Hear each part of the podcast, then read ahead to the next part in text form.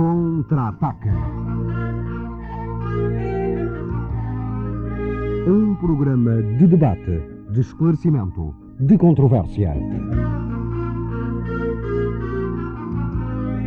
Uma coprodução da Rádio Comercial e do Centro Nacional de Cultura.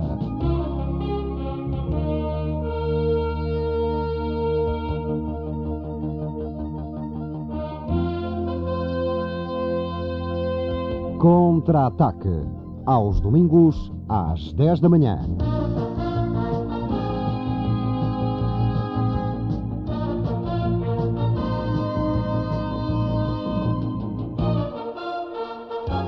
Contra-ataque.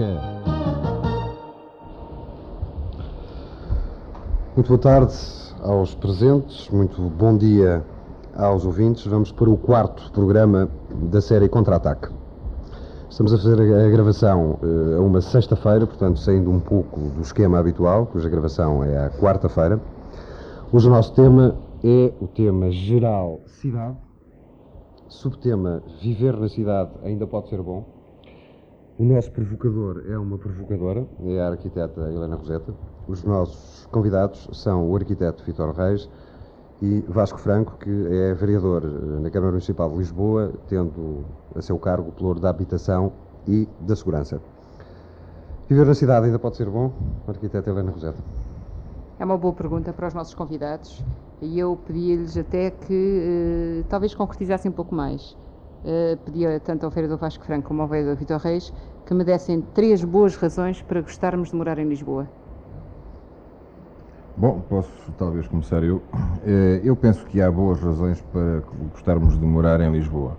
Uh, e a primeira boa razão é uma esperança, que eu creio que é uma esperança sólida, de que Lisboa está a melhorar e, especialmente nos próximos anos, vai melhorar substancialmente perante um conjunto de projetos e de empreendimentos que finalmente eh, se iniciaram ao fim de muitos anos de uma certa estagnação.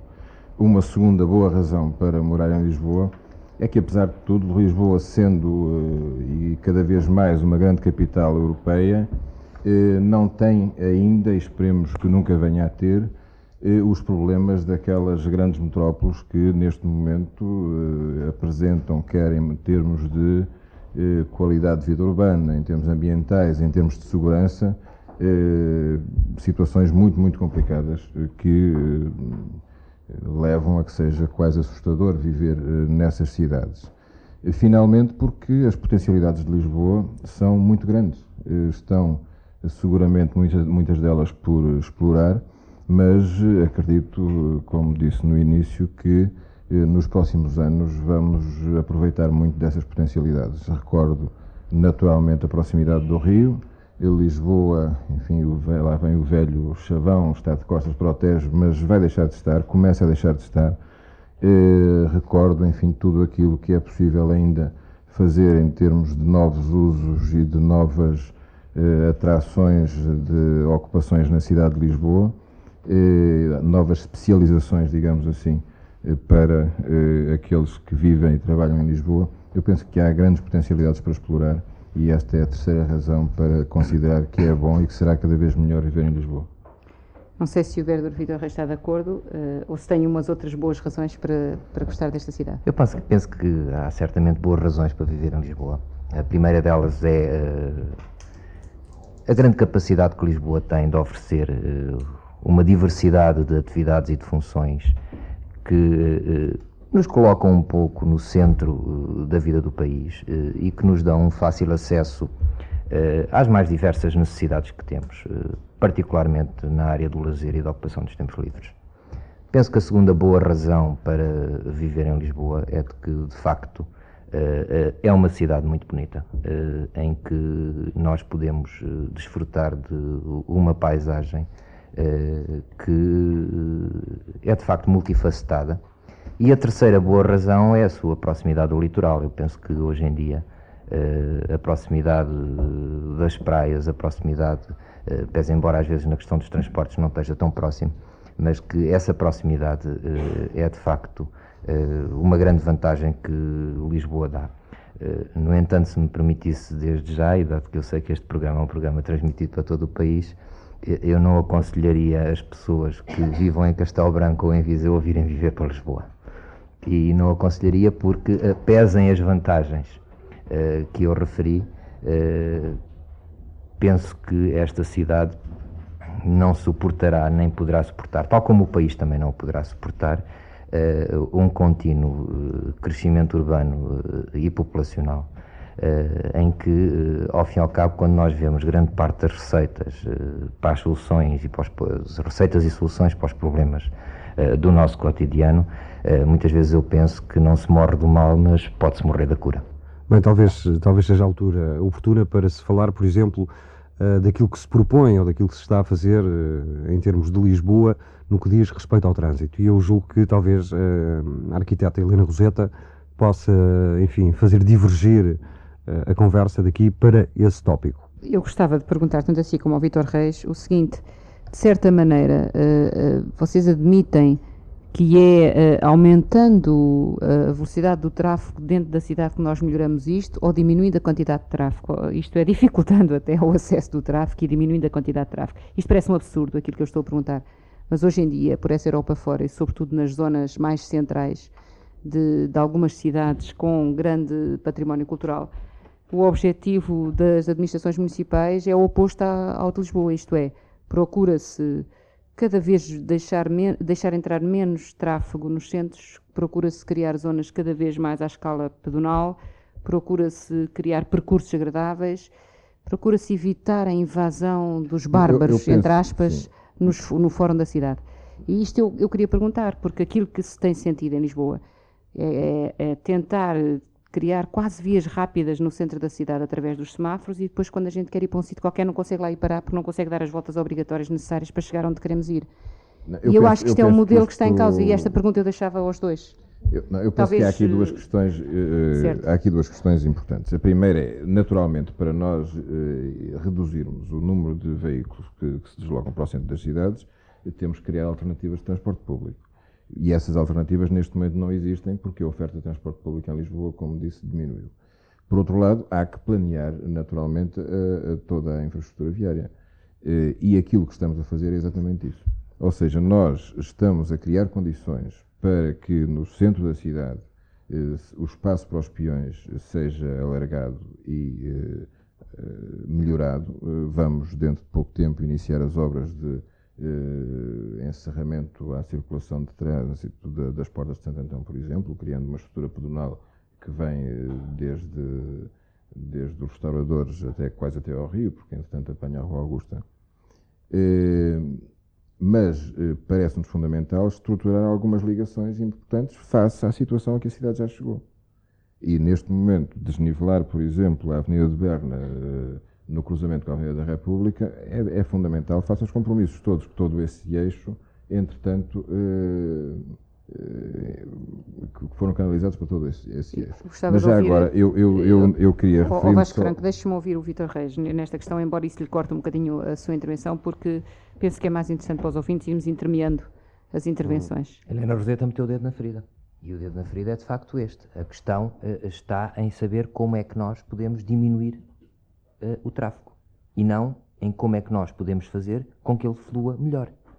E o problema está em que a lógica, e é o tal modelo que a Helena falou, de concentração da atividade terciária na cidade de Lisboa, leva a que, necessariamente, a periferização de todo o resto da área metropolitana se transforme em dormitórios, em que toda a gente, para poder ter acesso, ou quase toda a gente, para poder ter acesso ao seu emprego, se tem que deslocar para Lisboa. E, portanto, é aquela lógica em que nós fazemos uma autoestrada com duas faixas de rodagem de cada lado, passado pouco tempo ela tem que ter três. A linha de caminho de ferro para Sintra tem duas vias, vai ter que ser quadruplicada. Depois vamos ter que fazer um eh, viaduto na Avenida República, mas, só que ele vai entupir no Saldanha, oh, mas depois faz um viaduto no Saldanha e ele entope no Marquês tal como se faz um viaduto na Avenida do Brasil e em top, no topo norte do Campo Grande. Oh, oh Reis, faça isto, só uma isto, pergunta. Isto, desculpa, é o sistema de vasos comunicantes, faça só uma... sendo, sendo simplista, como oh, é evidente. Faça só uma pergunta. do Estoril que Espera. logo chega Não, mas é que a questão, com certeza, mas é que a questão da autoestrada do Estoril não se resolvia com a construção da CRIL, porque o problema é que as pessoas têm que vir trabalhar para zonas próximas do Marquês de Pombal. O problema é que não, Não, era a Acril. mas a Deixa-me Acril, Deixa-me como desculpa. acabar. Acril não leva as pessoas para lado nenhum. Acril não levava as pessoas para o emprego. Ó Vítor Reis, desculpa lá, eu não sei se as, As pessoas que pessoas estão a têm ouvir que ir para sabem o que é acril e, portanto, você podia explicar porque há aqui ouvintes que provavelmente não sabem o que é Acril acril. é uma via rápida que irá circundar toda a cidade de Lisboa, portanto, como uma circular, funcionando precisamente perpendicular aos diferentes e- Bom, eixos então- eh, de acesso à cidade de Lisboa. a Desculpe- questão de desculpem, fundo. desculpem só dizer uma coisa. Uma coisa que, por exemplo, Paris tem há 25 anos. Não sei, E, e é aquilo está projetado há Boulevard Periférico. 30. E E já- aquilo está projetado há 30. Já agora fa- faço lembrar que essa circular de Paris está constantemente engarrafada, mas isso é Pois, outra questão. Esse é outro problema. É não, outra não, não, não, não é outra. Helena, é precisamente essa questão. Bom. É que quando ela foi construída, ela não estava engarrafada. O modelo urbano, o modelo urbano, e é isso que o livro verde da Comunidade Europeia vem pôr a nu, que é todas as experiências, mesmo os, os técnicos de Madrid hoje já o dizem, que depois do plano de Madrid, de Terno Galvão e de todo o trabalho que desenvolveram, aquilo entupiu. A cidade entupiu. É a cidade mais ruidosa do mundo, é a cidade das mais poluídas do mundo. Atenas não tem solução. Os técnicos dizem Atenas não tem solução. Vítor Reis, Vamos lá ver, nós temos a grande vantagem de aprendermos com os erros dos outros. De acordo, mas a pergunta que eu faço, e faço também, o Vasco Franco queria comentar, mas eu faço a pergunta e deixo-a no ar. A pergunta que eu faço, dou-lhe já, dou já o microfone, a pergunta que eu faço é esta. Se essa lógica está tão errada assim, que fazer para a combater? Ou ela é inevitável? Não, não é inevitável e, não- e- e- e o que é preciso fazer para a combater está a ser feito. Eu penso que o Vitor Reis, quando leu algumas coisas que o levaram a referir aqui o eixo terciário, que é uma coisa que o assusta muito, como se não existisse, como se não existisse o eixo terciário, Avenida da Liberdade, Fontes Pereira de Mel, Avenida da República. Ou seja, o que nós fizemos ao definir nos documentos de planeamento que estamos neste momento a preparar, que aceitávamos o eixo terciário, este eixo terciário, é porque ele existe. Apenas queremos discipliná-lo. E o que dissemos a seguir é que em toda a envolvente deste eixo terciário tem que haver habitação. Para que, para, para contornar a lógica do, do plano que ainda está em vigor, feito nos anos 60, que era a lógica da segmentação da cidade por atividades. Bom, mas paralelamente com isto, nós dissemos uma coisa muito mais importante que vai ao encontro de tudo aquilo que o, que o Vitor Reis tem estado a dizer, mas que ele esqueceu ou não leu, que é a criação de novas centralidades. Ou seja, nós estamos a definir os, os instrumentos de planeamento necessários e a dar passos concretos para que na periferia da cidade se desenvolvam atividades que evitem que as pessoas tenham estes movimentos pendulares Qual permanentes. Eu vou-te já dizer qual A periferia periferia. dentro de Lisboa? Não, não, não, não, não. Nós Qual temos, neste, nós temos É neste momento, diversas. nós temos neste momento em eh, preparação e em preparação adiantada e já com muitos elementos de trabalho que permitem perceber algumas pistas, um conjunto de instrumentos de planeamento dentro da cidade e na área metropolitana. O PROT, a equipe do PROT tem estado a trabalhar em ligação com a Câmara, o, o Plano Regional Cada de vez, Ordenamento. dão, cada vez que dizem um código, faz favor, descodifiquem, porque nem toda a gente sabe que é o PROT. O PROT plano, pode ser um micróbio o da plano Regional de Proteus, Ordenamento de Território da região de- de- de- da área metropolitana de Lisboa. Eh, a Câmara de Lisboa, logo que, que- que as equipes do PROT foram constituídas pelo, pelo Governo, eh, a Câmara de Lisboa tomou a iniciativa de reunir os 17 municípios abrangidos para que os municípios tivessem uma intervenção eh, nesses trabalhos e eh, tudo, tudo se encaminha para que os municípios apontem para a descentralização de atividades no âmbito da área metropolitana para diminuir os- os- a pressão sobre, sobre o centro da área metropolitana e para reduzir os movimentos pendulares. Mas também dentro da cidade de Lisboa é possível e é necessário criar algumas centralidades e criar algum emprego para que os bairros periféricos não sejam bairros menores do ponto de vista da qualidade e do ponto de vista da vida diária e tenham eh, algum atrativo, eh, acabando com o caráter de dormitório que muitos deles têm. E estamos, e isto já não são só projetos. Nós aprovamos há pouco, há pouco tempo eh, o, o- o projeto do Centro eh, Cívico dos Olivais, eh, que vai. Não são outras Amoreiras, é um grande equívoco. Não são outras Amoreiras.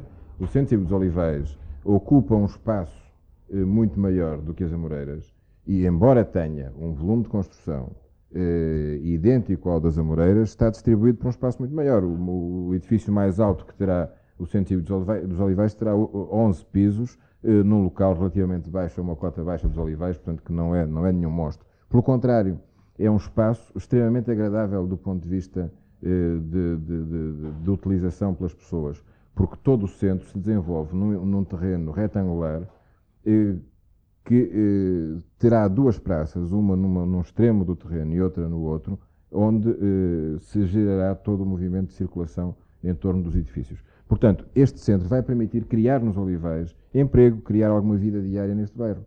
Em Chelas, estamos neste momento a fazer a revisão do plano de Chelas para requalificar toda a zona de Chelas, que era um gueto onde, para onde se tinha remetido apenas a habitação social e as, e as classes mais desfavorecidas, e vai ser possível criar emprego em Chelas, vai ser possível criar eu, atividades. Eu vou Portanto, fazer uma pequena provocação agora sobre a questão dos olivais e de Chelas e dirijo aqui uh, ao Vítor Reis.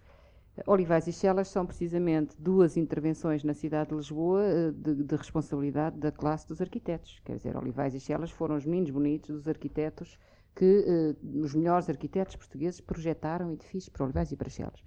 Olivais é aquela confusão que a gente se perde o tempo todo porque não consegue encontrar os sítios, não tem referências e Chelas, a Pantera Cor-de-Rosa, a célebre Pantera Cor-de-Rosa, que é um edifício de Chelas uh, muito, enfim, muito prezado uh, pelos meus colegas arquitetos, uh, é um edifício que tem difícil utilização e que o não funciona. não funciona.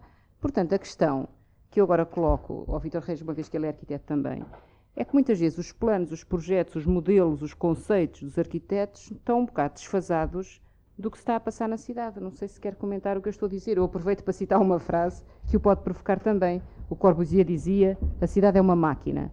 E à sombra desta frase nasceram Sim, as visões funcionais para dividir a cidade de Atenas, em partes. Tudo bem. De Atenas, todo, todo, Tudo bem. Toda Ainda agora lógica, toda uma lógica que pressupunha uma certa e determinada forma de construir e de organizar a cidade. Pronto, mas eu penso que a questão que eu coloco é a houve, distância entre o modelo do arquiteto e a vida real. Essa questão é que eu lhe coloco assim agora. Houve depois quem tenha dito que a cidade é uma árvore, eh, enfim, quer dizer, eh, vamos lá ver, os modelos têm mudado muito. Uh, toda a lógica que presidiu ao plano dos Olivais Sul e Olivais Norte é uma lógica própria daquela época. Uh, eu não posso criticar os meus colegas que, na altura, julgando que estavam a fazer o melhor, acabaram por, e guiando-se pelos mais diversos eh, exemplos, acabaram por um, ir para uma solução que hoje nós verificamos não ser a melhor, mas é a solução daquela época. Uh, como Chelas tem um problema que é, por um lado, a concepção enquanto plano, mas por outro lado tem um problema mais grave, que é o problema da sugestão. A Pantera Cor-de-Rosa não foi um, edifício concebido para a classe social que lá foi posta a habitar. E é evidente que depois o, o, edifício não pode funcionar perante aquilo que é a cultura uh, uh, dessa, das, das, pessoas que lá estão, porque é um edifício que não está feito. Mas, oh, oh, Portanto, Reis, são, são, dois problemas totalmente diferentes. São os arquitetos que têm de ter em conta a cultura das pessoas para quem estão a trabalhar, ou são essas pessoas que têm que se essa é uma nova, Essa é uma nova é realidade e um novo requisito, que é um, um requisito dos anos 80 que, que os arquitetos não era anteriormente. A preocupação de projetar atendendo à cultura das próprias pessoas, e nós temos exemplos de intervenções em termos de, quer de reabilitação urbana, quer de realojamento de bares de barracas, onde isso foi uh, visível, a total falta de atenção relativamente a esses problemas. Eu penso que essas são novas, são novas realidades, porque à medida que nós vamos avançando, vamos descobrindo novos problemas, novas soluções, novas questões. Portanto, as coisas evoluem e evoluem, penso que no sentido positivo aí. O que me preocupa, e voltando à questão do, do, do modelo de, eh, de cidade, é que nós na, na, área metropolitana de Lisboa temos claramente uh, dois problemas que não podem ser desligados um do outro. Eu conheço perfeitamente bem o tal documento feito pelas 17 câmaras municipais, onde, pretende, uh, onde pretendem expor uh, as principais orientações relativamente ao plano regional de ordenamento do território da área metropolitana. E o problema que se põe é este. Por um lado, nós temos uma cidade de Lisboa, que se quisermos é a erva daninha, num relevado que é a área metropolitana.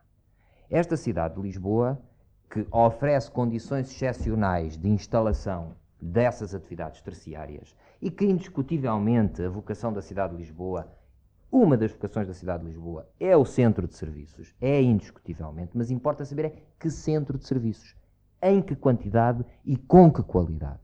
O problema que se põe é necessário nós passarmos de um modelo monoconcêntrico que temos hoje na área metropolitana para um modelo policoncêntrico. Mas nós só podemos passar para esse modelo policoncêntrico se a concorrência que a cidade de Lisboa desempenha em termos de oferta não mate a oferta que outros municípios queiram fazer. E dou exemplos concretos.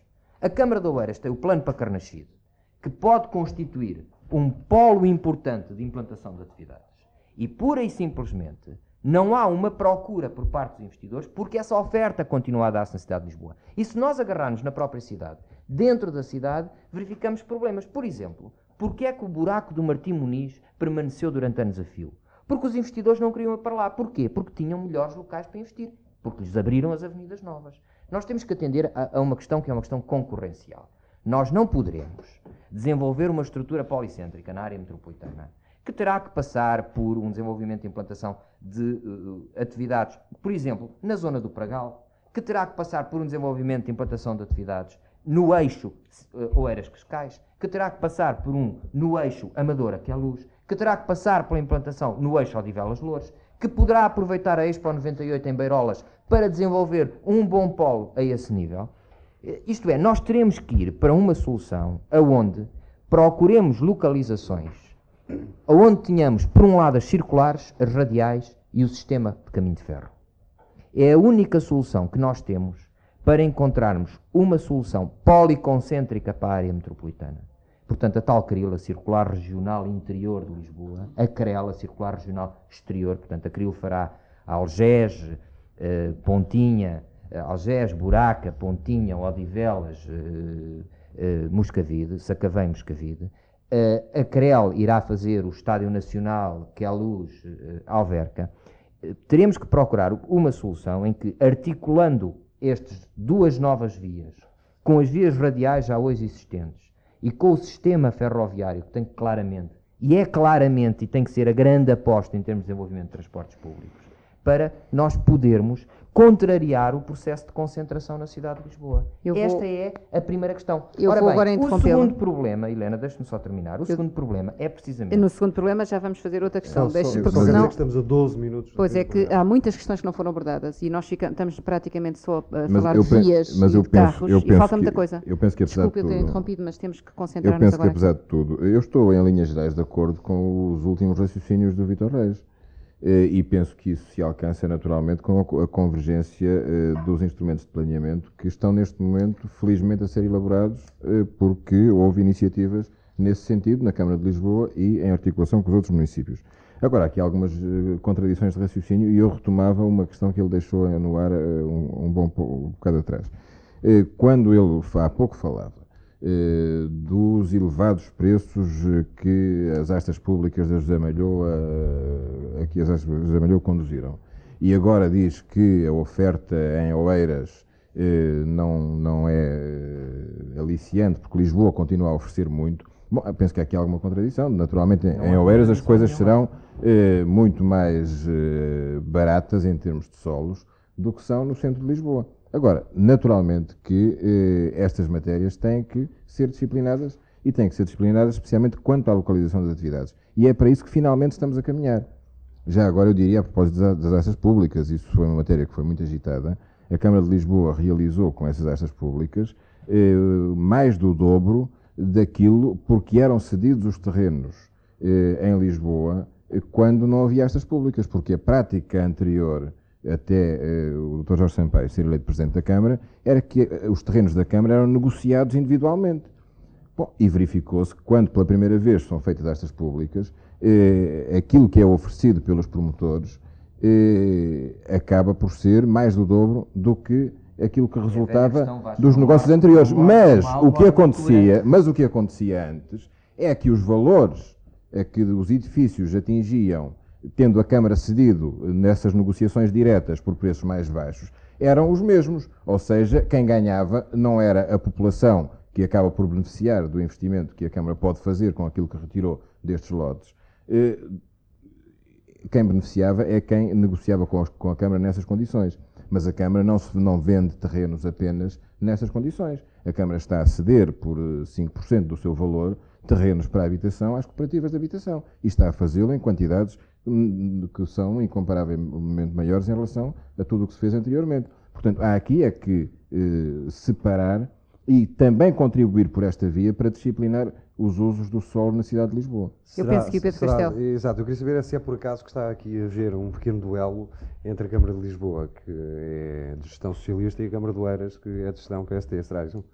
Não, eu dei exemplo Oeiras como poderia ter dado o exemplo da Amadora. Não, mas eu, eu penso o exemplo que... de um município da periferia. Como poderia ter dado o exemplo da Almada, que tem um projeto também deste tipo, eh, como poderia ter dado até o exemplo dos centros empresariais que estão a tentar implantar em Cascais. Portanto, eh, a questão é, de facto, o confronto que existe entre o centro, que é Lisboa, Eu- e a periferia. eu gostaria de E eu gostava de só de esclarecer uma coisa, é que o Vasco Franco não disse tudo quando falou das astas públicas de Zé Malhoa. É que ele não disse que as astas públicas são feitas quatro meses depois da Câmara ter tomado posse, da atual Câmara ter tomado posse, e precisamente quatro meses depois de terem mandado parar todos os projetos que havia e toda, a, a- a, digamos, a procura que havia em termos de oferta de terciário na cidade. Ou seja, vocês rarefizeram o mercado, rarefizeram o mercado e depois não podiam esperar outra coisa que não fosse os preços.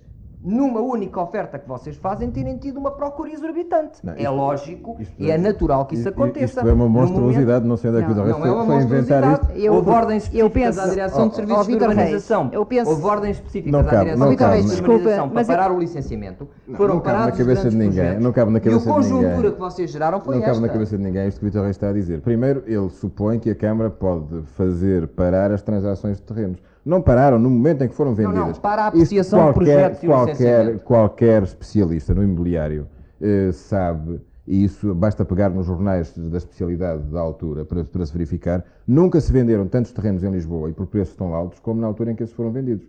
Portanto, a Câmara não pode controlar, nem, nem, nem, nem- tem qualquer espécie de, de- de- de competência para o fazer, as transações imobiliárias na cidade e elas ocorreram. Eu peço desculpa, mas eu não, eu como morador este deste debate, já foi dado o tema e é foi dada a resposta. esclarecer De acordo, mas não aqui, vocês vão esclarecer isso na Assembleia Municipal, se não se importa. Não, na Assembleia não, que eu não, tenho minutos, assento na Assembleia. Seis minutos já. Mas eu queria, eh, desculpem, mas penso que temos que aproveitar bem o nosso tempo de antena e, este assunto é interessante, mas é um assunto entre muitos outros. E, e eu gostaria que não ficassem de fora, porque penso que isso é muito importante para a apreciação da cidade. Uma série de questões, já não vamos poder abordá-las todas, mas há pelo menos uma que eu não queria deixar de fora: os espaços públicos da nossa cidade de Lisboa. Quem anda, quem passeia, quem, quem, quem visita, quem está na cidade, verifica que nos últimos tempos, até porque há um aumento de arranjo nos prédios e há um aumento construção, um aumento de dimensão das construções, as ruas estão num estado absolutamente calamitoso. Quem diz as ruas diz os passeios e muitos jardins. E isto contribui para uma apreciação negativa, porque se as coisas estão sujas, estragadas, buracadas, eh, a apreciação não pode deixar de ser negativa. O que é que pensam? Até que ponto é que nós podemos ter na nossa cidade espaços públicos melhores, mais agradáveis, que contribuem decisivamente para a qualidade do ambiente? Eu não sei quem é que quer responder primeiro, mas, Mas eu agradecia era, Bom, respostas eh, rápidas. tem que ser mais rápidas, Muito rápido, realmente. muito Eu rápido. penso, eu, eu contrariava um pouco a questão, porque eu penso que nunca se fez tanto pelos espaços públicos como se está a fazer Mas o agora. resultado ainda não é tão Não, é visível assim. visível, é visível, só que nós, eh, enfim, temos uma, uma hipersensibilidade quando passamos pelas coisas que não estão ainda, ainda bem. Eu dou-lhe exemplos. Neste momento apareceu, e quase ninguém deu por isso, um excelente espaço jardinado em frente ao, ao- em frente ao Jardim Zoológico, em Sete Rios. Aquilo era uma lixeira. Neste momento basta passar lá e ver como está. É a fonte de luminosa estar, é uma zona de estar. Tu é que não É viste bem. Tu é que não de viste bem. Passa por lá. Não, Passo só olhaste, todos os dias a caminho do só olhaste para a placa central. Tens que olhar para, para a direita eh, se- se- e vês o É espaço. tudo menos uma zona o de espaço é com de bancos.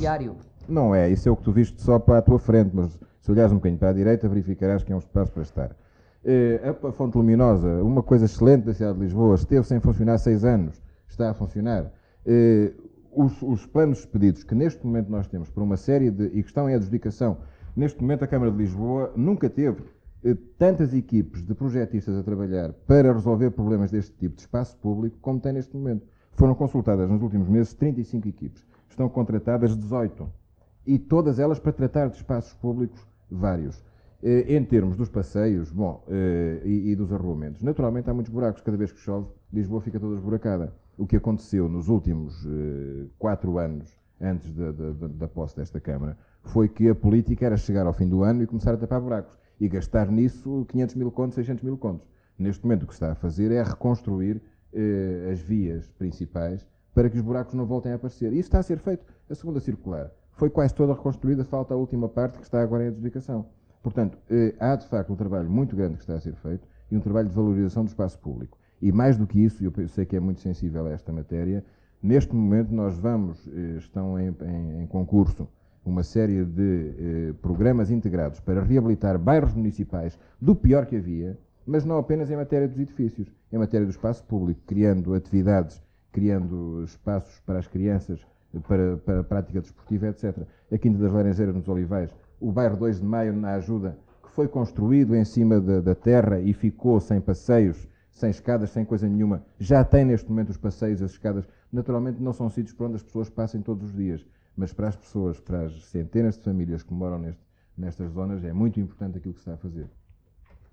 Vítor Reis, um comentário sobre os espaços Não, públicos. de facto há planos para muita coisa, mas não há obras para coisa nenhuma. A realidade é esta. Nós temos planos para reconstrução de pavimentos, temos planos para isto. A política de reconstrução de pavimentos não é nenhuma coisa nova de agora. É uma coisa que já vem de trás. Mas concorda tem que haver esses planos. Recordaria, recordaria as avenidas de Berna, a cal- calçada de eh, Conde Redondo, houve, há tantas, houve tantas vias, H. Coutinho, uma série delas. É evidente que o problema... Feitas há que- dois mandatos, é preciso, não, não te esqueças disso.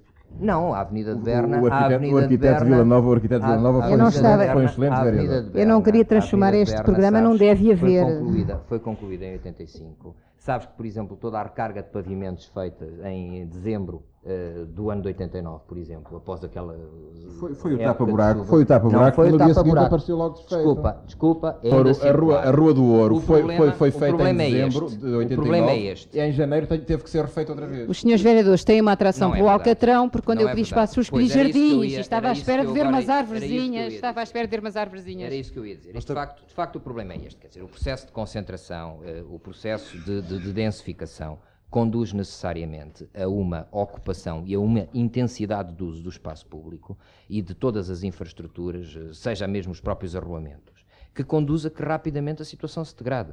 E aqui, e era o último ponto que eu, que eu abordaria neste debate, a questão é esta. A Câmara de Lisboa não teve agora a coragem, até agora a coragem, de encarar o problema de frente, que é o problema do Plano Geral de Urbanização. Os senhores fizeram uma normativa urbanística que, primeiro, não toca no zonamento estabelecido no Plano Geral de Urbanização da cidade de Lisboa. O zonamento mantém-se tal e qual como foi eh, aprovado em 1977. O senhor arquiteto, desculpa. Não toca, Não podia tocar. mas tinham na mesa. Vasco é não, é, o- não é o novo lá plano. o que é isso do Espera, zonamento, que esse- eu não faço ideia. É que o um zonamento, minuto isto só. é, eh, o plano define quais são as zonas para escritórios, quais são as zonas para a indústria, quais são as zonas para a habitação. A cidade é uma Eh, máquina. a não, é a lógica da cidade-máquina que devia ser tocada.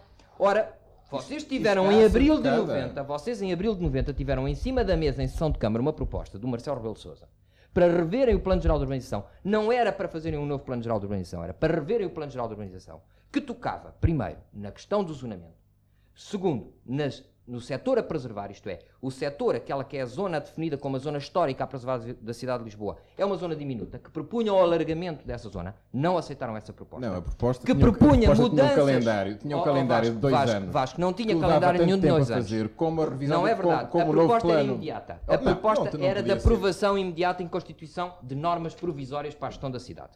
Fixa isso porque era o Decreto-Lei 6990 dos Planos Municipais de Ordenamento do Território.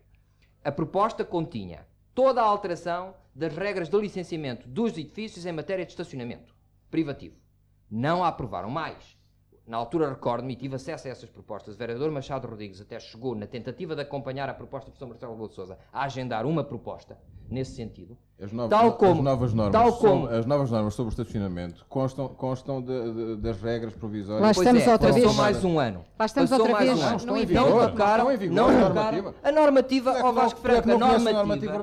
Conheço-a e digo-te mais. Senhores Vocês vereadores. aprovaram a normativa precisamente sem regras de Eu não- estacionamento. eu não- É engraçado, não, não, é engraçado não. porque na sessão de Câmara, não, não, eu digo que eu acompanhei o processo muito Ó, perto. senhores vereadores, eu sou uma A pessoa muito proposta, tolerante a custa- proposta, e custa-me a estar proposta aqui a... retiraram toda a parte de estacionamento. Como, Não, isso não é verdade, como desculpa, não alteraram os índices do plano que estabelece quantos metros cúbicos por metro quadrado em termos de a construção. Não, nós estamos aí- no fim, nós estamos no fim do tempo, Ou seja, ou seja, ou seja, a Câmara Municipal de Lisboa não tem a coragem de enfrentar de frente aqueles que são os verdadeiros problemas Bom. da cidade, que é o Plano Geral de Urbanização, que é o Plano Geral de Urbanização, que de facto o engenheiro Abcacis não quis alterar. Ó, senhor não vereador. quis. Que acabar, E temos que recordas-te, acabar. Vasco, Estamos no fim. Éramos os dois vereadores Cam- na Câmara e debatemos Estamos muito no isso. fim. Eu E queria- Ele não quis alterar. E em questões de fundo, A Câmara de Lisboa tem neste momento- a Câmara de Lisboa- a preservar e densificação. A Câmara de Lisboa tem neste momento em elaboração muito adiantada o novo plano diretor. Passou um ano e três meses. Nós Já estamos acabamos, no fim. já acabamos o tempo. Pois, eh, mas de Eh, qualquer enfim. maneira eu faço um comentário ao Pedro Castelo, mesmo sem ficar gravado. Mesmo sem que fique gravado. Não, não, o que eu eu digo é o seguinte. eu registro o otimismo do vereador Vasco Franco e acho que é importante que, que, que haja um otimismo em quem está com responsabilidades, mas também registro que esse otimismo se baseia em coisas que estão neste momento em plano, muitas delas, e só daqui a algum tempo é que poderemos ver os resultados. Registro, naturalmente, o pessimismo do Vitor Reis uh, uh, por razões simétricas, mas realmente o que eu gostaria era que uh, fosse possível de tudo isto nós retirarmos qualquer coisa para dizer ao Lisboeta o que é que o simples Lisboeta pode fazer para que a sua cidade fique um bocadinho mais vivível.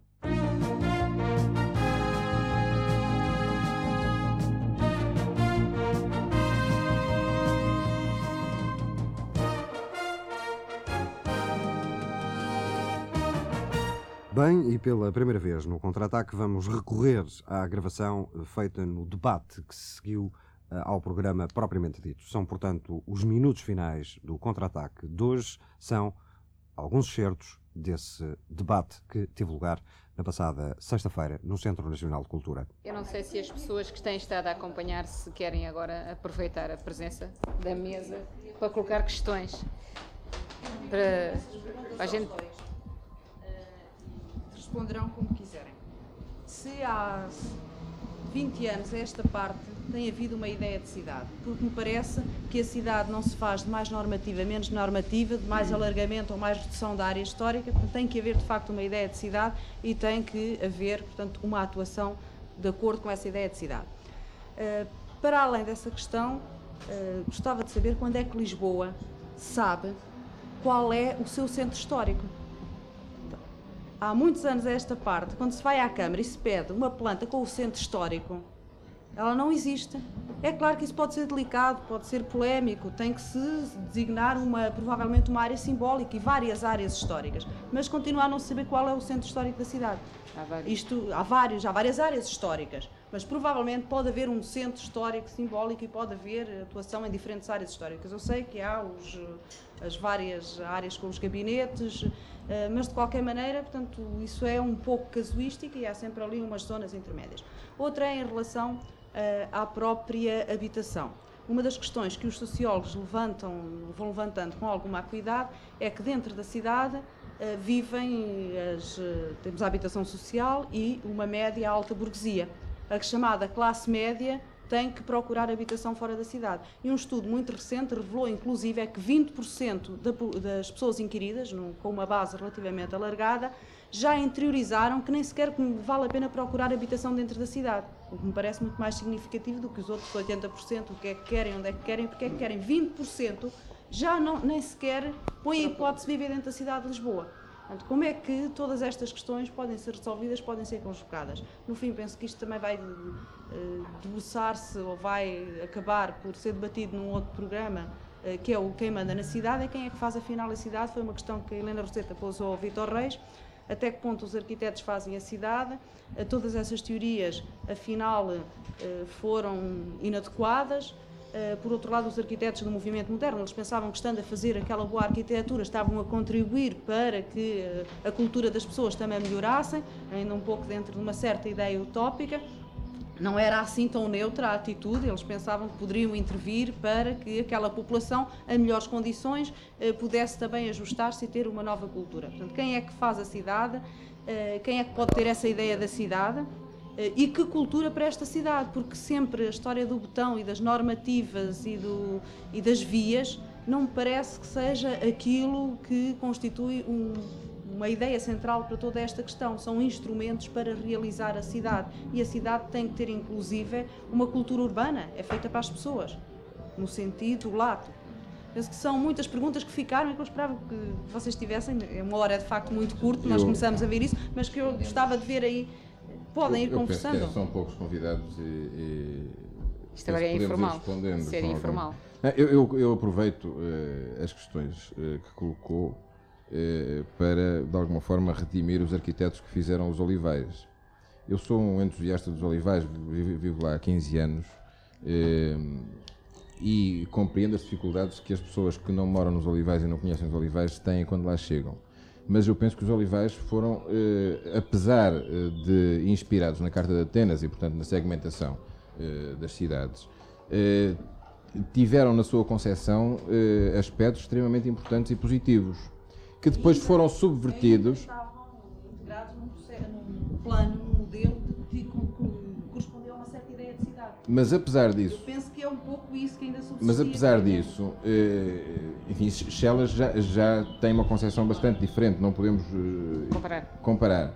Mas os Olivais, eh, para mim, têm o espaço urbano residencial mais agradável da cidade de Lisboa, sem ser aquele espaço de luxo reservado para algumas pessoas ali no Restelo.